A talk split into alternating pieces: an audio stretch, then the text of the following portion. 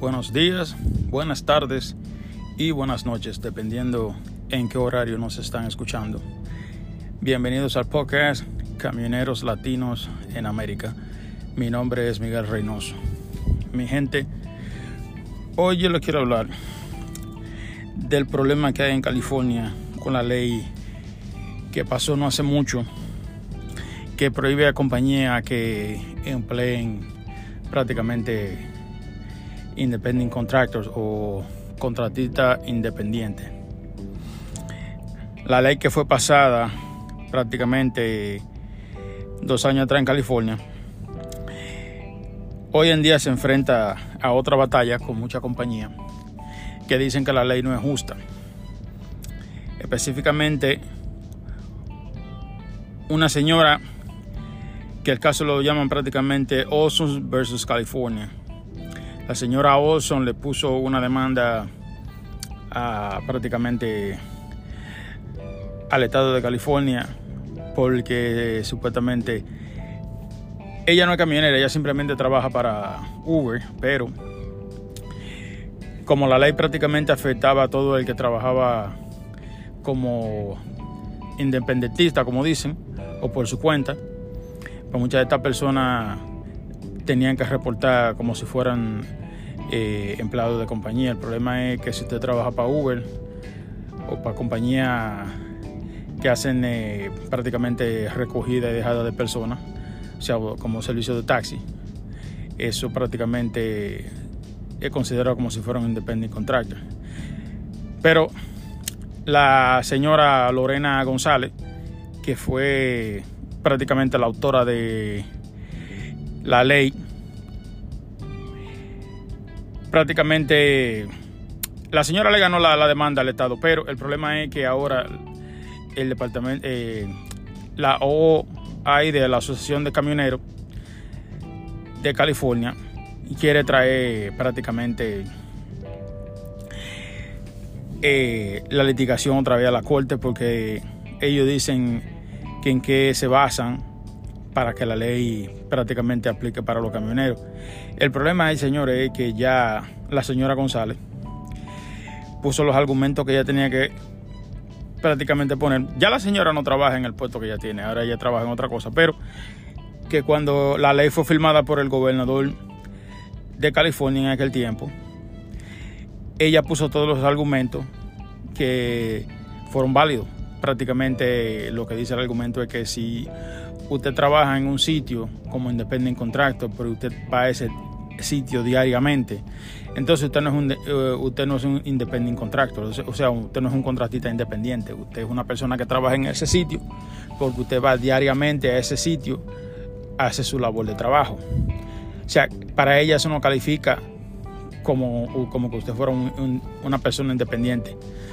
Que una persona que trabaja independiente prácticamente no trabaja en el mismo sitio todos los días ni va a reportarse a un sitio como hace una persona que trabaja para una compañía.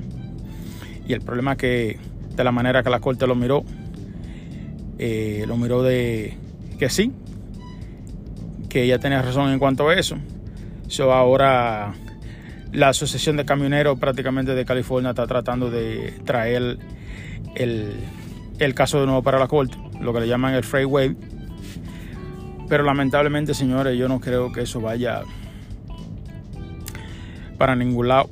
La ley se llama la, e, la AB5 y dicen ellos que incluye la propuesta de la ABC que supuestamente prohíbe a ninguna compañía que tenga base en California a contratar personas como que son eh, contratistas independientes cuando esas personas se están reportando y van diariamente o una o dos tres veces. El problema es que si, vamos a suponer, tú eres un, un, eh, un, contratista independiente y tú estás trabajando como list para una compañía, tú tienes que reportarte a la base de esa compañía una vez. Siempre tú tienes que estar yendo a la terminal. Y para la señora González, eso no es considerado una persona que trabaja por su cuenta, o sea, un, un un, contratista independiente. Eso considera una persona que trabaja en ese sitio porque va diariamente o de vez en cuando reportarse eso. Pero eso en California usted no puede trabajar en ninguna compañía si usted se va a liciar por una compañía o como contratista independiente. Lamentablemente están tratando de pelear la ley porque la señora Awesome, awesome versus California prácticamente eh, ganó la demanda, pero la demanda para la Asociación de Camioneros fue rechazada porque no tiene ningún tipo de argumento en que ellos se basen eh, o alguna prueba que ellos tengan para que la ley sea revocada. Señores, esa ley no va a ser revocada, lamentablemente, porque el problema con esta ley que las personas que se sentaron a hacer esta ley el problema era que, como siempre, muchos independent contractors, o sea, los, eh, contratistas independientes no pagan los taxes. Señores, el problema es que si usted no paga los taxes, eso crea problemas. Y si hay 20 millones de personas trabajando como, como contratistas independientes y no pagan los taxes, ¿me entiendes? Entonces eso crea un problema porque el gobierno está perdiendo dinero. Y el gobierno no quiere perder dinero. Porque si hay 20 personas que no están reportando. Un dólar que les hagan a esas personas son 20 millones de dólares al año. Y eso el gobierno no lo mira como si fuera un chiste. Lamentablemente, eh, la propuesta de la Asociación de Camioneros de la Asociación de Camioneros de California fue rechazada y lamentablemente eso no va para ningún lado. So, prácticamente están perdiendo su tiempo. La señora González, que prácticamente estaba a cargo de esa, de esa ley que fue firmada en el 2009 por el, por el gobernador Newsom. Eh, dice que ella ya no trabaja como latigante del Estado, que ella tiene otro trabajo diferente, que ya eso son cosas que debieran de prácticamente conversarla con la persona que está sentada en ese puesto. Y lamentable, lamentablemente la persona que está en ese puesto era uno de los arquitectos de la misma ley. So, ahí tienen prácticamente otro muro. So, yo creo que la Asociación de Camioneros de California vio la oportunidad, prácticamente vio que esta señora ganó la demanda al Estado y la Asociación de Camioneros de California vio esa oportunidad para ver si ellos podían hacer algo y que los camioneros volvieran a poderse liciar con compañía en California. Pero lamentablemente California esa ley no la va a poner porque eh, California dice que está perdiendo mucho dinero en taxes. Porque muchos de estos owner operators o, contratistas independientes no pagan los taxes. Entonces mucha gente, muchas de estas personas se ganan 200, 150 mil dólares al año y no pagan los taxes. Está bien, yo sé que mucho de ese dinero no es de ellos porque tiene que pagar fuel o lo que sea. Pero el problema es que cuando ya usted está ganando más de 50 mil dólares al año y usted no reporta los taxis, el gobierno no mira eso eh, como un chiste. Eso es prácticamente que usted está invadiendo taxes. Y ustedes saben que aquí si ustedes lo acusan de invasión de taxes, usted puede ir preso. So, y para evitarse ese problema parece que California mejor tomó la decisión de que si usted trabaja en un sitio y usted se reporta ese sitio diariamente, o usted trabaja directamente para, para ese sitio, usted no es un, un contratista independiente. Usted trabaja para esa persona, porque, o sea, para esa compañía, porque usted se reporta diariamente o una vez a la semana, lo que sea. Usted tiene contacto con esa empresa y lamentablemente para el estado de California usted no pasa a ser eh, un, contratista independiente. Contratista independiente para, para el estado de California es una persona que hace trabajo independiente en diferentes sitios, no para una sola persona. Y lamentablemente, lamentablemente en esa se la voy a California, sí, porque tiene razón. Por eso ganaron la demanda en la corte. y no tanto fue porque, eh, porque el, algo, simplemente es que los taxis, señores, si usted no pagan los taxes, ¿me entiende? Y, ahorita muchos estados van a van a mirar eso y si ven que California le está sacando le está sacando provecho a esa situación y le está entrando, le está entrando dinero de taxes más que le estaba entrando. Ahorita California ya la tiene ahorita la, pasa Nueva York la pasa New Jersey la pasa Connecticut. So, porque cuando usted te va dando taxes eso es un problema. Y con lo único que aquí no se puede prácticamente jugar a inventar mucho es con los taxes del gobierno. Otra cosa, señor, hablando de, taxes. La compañía PAN, PAN Transportation. Esta compañía anunció que en este año, en el primer quarter, tuvieron una pérdida prácticamente de la mitad de la ganancia. O sea que la compañía no tuvo ningún tipo de ganancia este año, al contrario, tuvo pérdida prácticamente dice que ellos no han podido mover carga que paguen más de 2 dólares con 56 centavos la milla. Y que prácticamente por share, que sea por, por share, ellos lo que están prácticamente ahora mismo es 55, eh, 45 centavos por share. O sea, una compañía que estaba el año pasado a un dólar con prácticamente 1.140 eh, per share y está prácticamente a 55-40 centavos. Eh, es porque la compañía ha tenido mucha pérdida y prácticamente eh, está perdiendo mucho dinero y no está produciendo el dinero que está produciendo porque aquí dice también que tienen una pérdida una, una pérdida de más de 10 millones de dólares. O sea, Señores, es una compañía grande, porque si ustedes trabajan aquí, en la, aquí afuera, ustedes saben que PAM, PAM Transportation es una compañía grande, es una compañía que tiene más de algunos 500 camiones. O sea, que no estamos hablando de, de, una compañita de 5, 10 o 20 camiones, estamos hablando de una compañía de más de 500 camiones. Y esta persona está teniendo, esa compañía está teniendo pérdida. Y es alarmante porque si esas compañías grandes no pueden prácticamente subsistir. Imagínate nosotros. Lamentablemente. Pero aquí dicen ellos que con Dios adelante simplemente tuvieron pérdida en el primer quarter.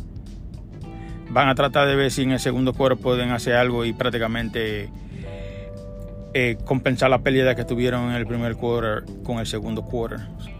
Pero lamentablemente como está el precio hoy en día de, la carga, yo no creo, no voy a decir que yo no creo porque uno nunca sabe, pero la veo difícil, muy difícil. Otra cosa, señores, esto está pasando alarmantemente, pero eh, esto se está poniendo ya fuera de control, señores, lo que es double broker. O sea, eh, no sé cómo se dirá double broker en español, pero double broker es que tú le coges la carga a un broker y yo soy un carrier y yo te la paso a ti como que si fuera un, broker, yo siendo un carrier. Eh, eso es lo que se llama double broker. Y ahora mismo dicen que prácticamente eh, la Asociación de Camioneros tuvo una junta en Orlando para hablar del problema que está pasando con lo que se llama double broker, los fraudes que están pasando. Y señor, hoy en día es alarmante. Porque aquí hay una señora que no sé si usted la llama, se llama Ann Rinker, que es la presidenta y la CEO de la compañía de tianet.org, que dice que diariamente la están llamando los clientes de ella para reportar que han confrontado o que han agarrado personas haciendo lo que se llama double broker. Y hoy en día la situación es alarmante, señores. Si usted es un independiente contractor aquí afuera y tú tienes, y tú tienes tu autoridad y tú tienes que estar bregando con los brokers diariamente, tú tienes que chequear el broker antes de tu mover la carga. Tú no le puedes agarrar la carga a cualquier broker y moverse simplemente porque el broker está pagando bien. Porque el truco de lo que se llama double broker es que si yo estoy haciendo doble, si yo estoy haciendo eh, eh, esa clase de fechoría, yo voy a coger la carga del broker original que tiene la carga, como que yo soy un carrier, y te la voy a pasar a ti como que yo soy un broker. Entonces, para que tú me muevas la carga, yo te voy a decir que si la carga me está pagando 500 dólares, yo te voy a decir que la carga te, te va a pagar a ti 1100 o 1200 dólares para que tú la muevas. Y el problema es que tú ese dinero no lo vas a ver. Porque esa persona simplemente está cometiendo el fraude de que tú mueves la carga para cobrársela aquel broker y no pagarte a ti. Porque el punto de hacer eso es no, pagar, es no pagarle al camionero, simplemente que el camionero mueva la carga gratis. Y señores, hoy en día nadie se puede dar el lujo de estar moviendo carga gratis porque el fuel está muy caro. Y estamos hablando que muchas de esas cargas, estamos hablando de que de, de esas cargas, muchas pagan hasta 2.000, 2.500, 3.000, 4.000, hasta 5.000 dólares. O sea, si usted, yo sé que hay muchos allá afuera que tienen el dinero y pueden esperar 30 días que le manden el cheque, el cheque porque está bien, están bien económicamente y no tienen que usar ningún, ninguna compañía que le compre los freight, los, los biles, porque monetariamente están bien. Pero lamentablemente no todo el mundo tiene esa posición de, de, esperar 30 días. Otra cosa que yo digo siempre eh, está bien, tú tienes dinero para esperar 30 días o 60 días que el broker te mande el cheque. Simplemente porque tú no pagas 4% de lo, que, de lo que vale la carga para tú conseguir tu dinero diariamente. Ok, el problema es los riesgos que vienen con eso. Porque las personas ahora mismo que le están haciendo esos fraudes de double broker son a esa persona. Porque a mí no me lo, a mí no me lo van a hacer porque yo tengo una compañía que me compra los, los freight el bill de, la carga y yo chequeo con ellos antes de yo mover la carga. Y si ellos me dicen que, si cuando yo pongo la información en, el app que yo tengo de ellos y me dicen, I'm sorry, we cannot do business with this customer, yo no voy a mover la carga. Porque si ahí sale que ellos no hacen negocio con ese, con ese cliente, yo no puedo hacer negocio con ese cliente. Y yo sé que mucha de esa gente, y yo tengo una cuenta que el 60 o 70% de los fraudes que le están haciendo eh, con Double Broker eh, son esas personas que no tienen factoring company y que prácticamente tienen su dinero. Y ellos pueden esperar un mes o dos meses. Y esas son personas porque esas son personas que no o sea cogen cogen carga de cualquier broker porque como no tienen que no tienen que preguntarle a ningún factoring company si sí o no pues lamentablemente y parece también que se lo están haciendo a, las compañías que compran los, los freight porque acuérdense que esas personas son unos. Hay una persona de afuera que tienen un arte para hacer truco y hacer papel y, falsificar documentos, que eso no, que es increíble. Eso usted tiene que tener cuenta que a quién te le va a coger carga. Porque aquí dice que la asociación de camioneros no se ponían de acuerdo en Orlando cuando tenían el meeting de qué solución ellos podían eh, tomar en contra de esta persona. El problema es que tú no puedes ir al sitio de donde esta persona está trabajando y muchos de ellos están trabajando de su casa haciendo esos fraudes. Tú no puedes ir a la casa de nadie, ¿me entiendes? A tocarle la puerta. Y lamentablemente la policía aquí no te va a asistir para esa, para esa clase de cosas. Tú simplemente tienes que hacer reporte para que ellos abran una investigación y poner a alguien que investigue lo que está pasando. ¿Me entiendes? Y no se crean que el double broker no es ilegal, el double broker es ilegal. Ellos su, tiene, eso tiene su consecuencia. El problema es que usted no puede coger la justicia en sus manos. Usted tiene que ir, llenar papel y prácticamente hablar con el departamento de transportación que abra una investigación y prácticamente mande a gente del departamento de transportación a averiguar ese caso. Se nos pierde ese tiempo yendo a la policía, porque la policía no sabe un carajo de transportación. esas son cosas que usted se las reporta al FNCSA y al Departamento de Transportación. pero, lamentablemente, eso es lo que está pasando hoy en día.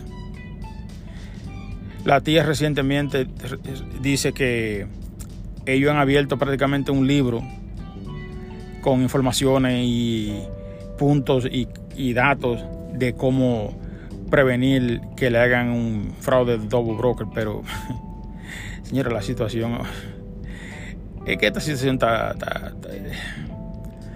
no, no, yo no voy a decir que a mí no me vayan a, coger con el double broker porque uno nunca sabe. Pero ya yo tengo demasiados años en esta industria. Y yo sé cómo están pagando la carga aquí afuera. Y una carga que está pagando exageradamente como están pagando la carga hoy en día. Vamos a suponer que hoy en día una, una carga esté pagando lo máximo 2.56 la milla. Y este individuo tiene una carga que está pagando prácticamente 10 pesos la milla. Cuando nadie está pagando más de 2.56 la milla. Eso es como dicen un reflejo. Ahí que usted tiene que abrir los ojos y mirar y decir, coño, pero espérate, algo está pasando aquí porque la única carga que está pagando es este broker que no tiene ni siquiera, crédito en, el credit score, como dicen. Y si usted chequea mucha de esa gente, usted va y lo chequea en el FNCSA. Eh, el, el, FNC, el, el nombre que ellos tienen ni siquiera es de ellos. Ellos lo que hacen es que vienen y usan el NC nombre de otra compañía y se ponen ahí como que son ellos. O sea, usted tiene que tener cuenta. Si usted entra al FNCSA y usted encuentra y usted le pone el, número de MC number que tiene ahí y sale otra compañía, lamentablemente usted no puede hacer negocio con esa persona porque que si el la nombre de la compañía en el low board es uno y como usted chequea el FNCSA es otro, entonces usted no puede mover no le puede mover carga a esa persona porque esa persona lo que quiere es hacerle fraude. Aquí también otro artículo que dice el, el Triumph Pay, que maneja prácticamente anualmente más de 23 millones de dólares en pago de, de, freight, bills a los camioneros. Dice que ellos también se han encontrado con, con regularidades de invoices que le han llegado de compañías que ellos hacen negocio con ellos, pero cuando lo prácticamente lo, lo consultan con la compañía original, le dicen que, que parece que hay una equivocación porque a lo mejor tiene el número mal, pero que ese, ese rate confirmation o esa información ellos no la tienen de esa, de esa carga. Entonces aquí dicen ellos que han reportado más de 700, más de 700 casos de, de carga que prácticamente le han llegado a la mano de ellos por double broker.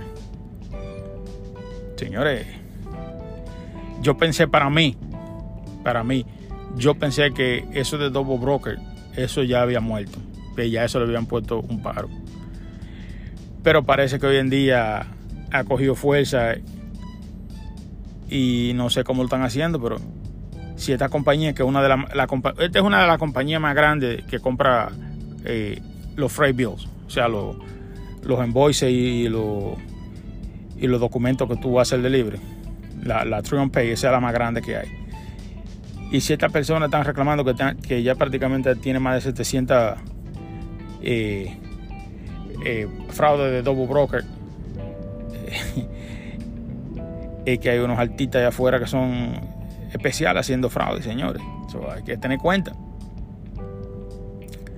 Y aquí dicen ellos también que una de las compañías que supuestamente ellos hacían negocio con ese, con ese broker en particular, que estaban prácticamente bien, o sea, no había ningún problema con ese broker. Ese broker no, tenía ningún tipo de clientes, simplemente estaba haciendo double broker. Y ellos se dieron cuenta porque uno de los clientes de ellos, que es un broker, que él le cogió la carga como si fuera un carril y se la, se la mandó a otro chofer como si fuera broker.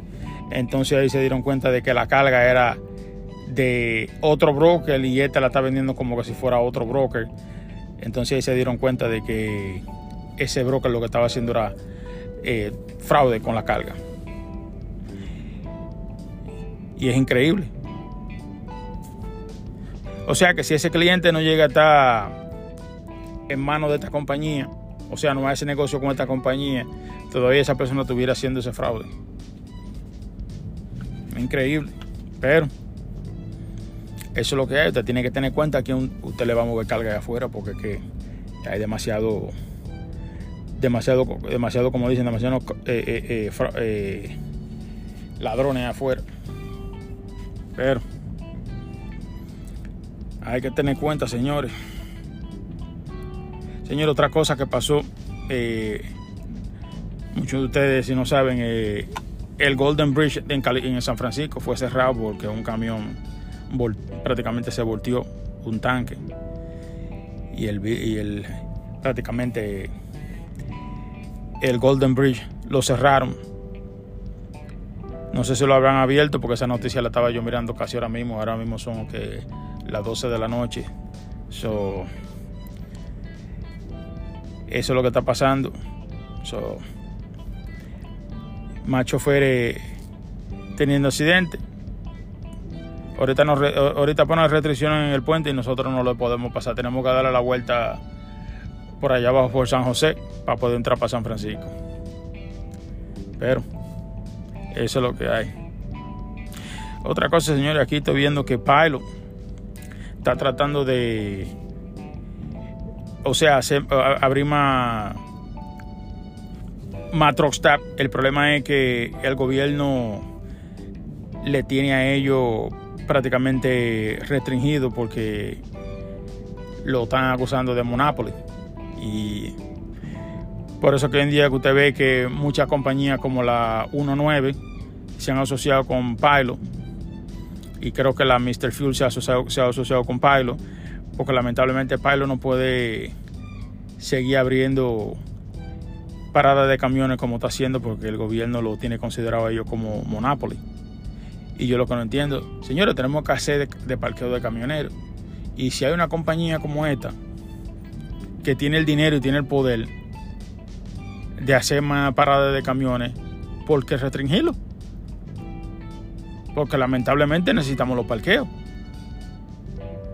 Pero aquí lo que dice es que prácticamente el pilot está vista como como un prácticamente como una compañía que lo que quiere eh, apoderarse de todo es que es imposible señores ¿cómo, ¿cómo una sola compañía puede apoderarse de todo el mercado de, de vender fuel para camiones o diésel eso es imposible.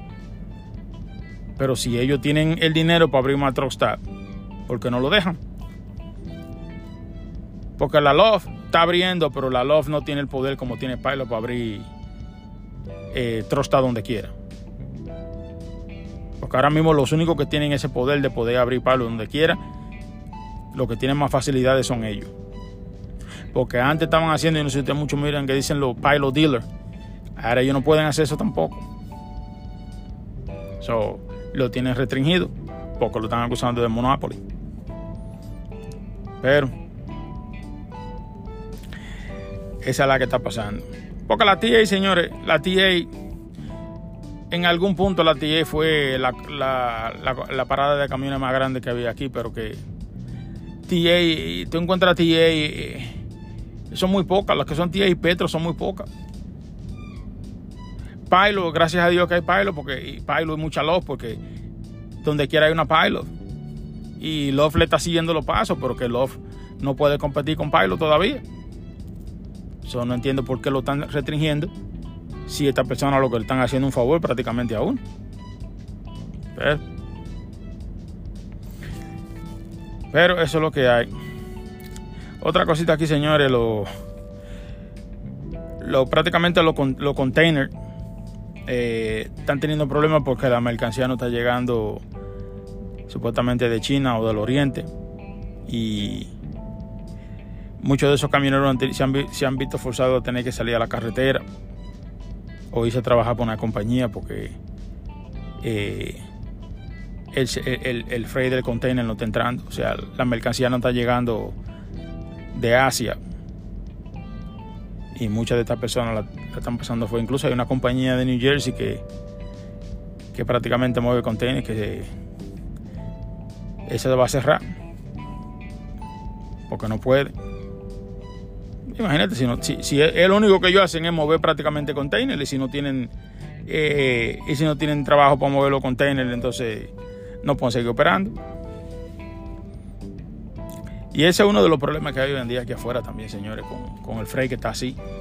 Porque como China estaba cerrada y la demanda de, la mercancía que viene de Asia no está entrando como estaba entrando antes, pues prácticamente el, eh, los shippers de aquí se están aprovechando de la situación, muchos de ellos.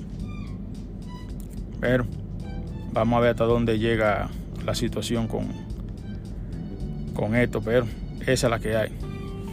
Bueno, mi gente, eso era todo lo que tenía por hoy. Nos escuchamos en el próximo podcast.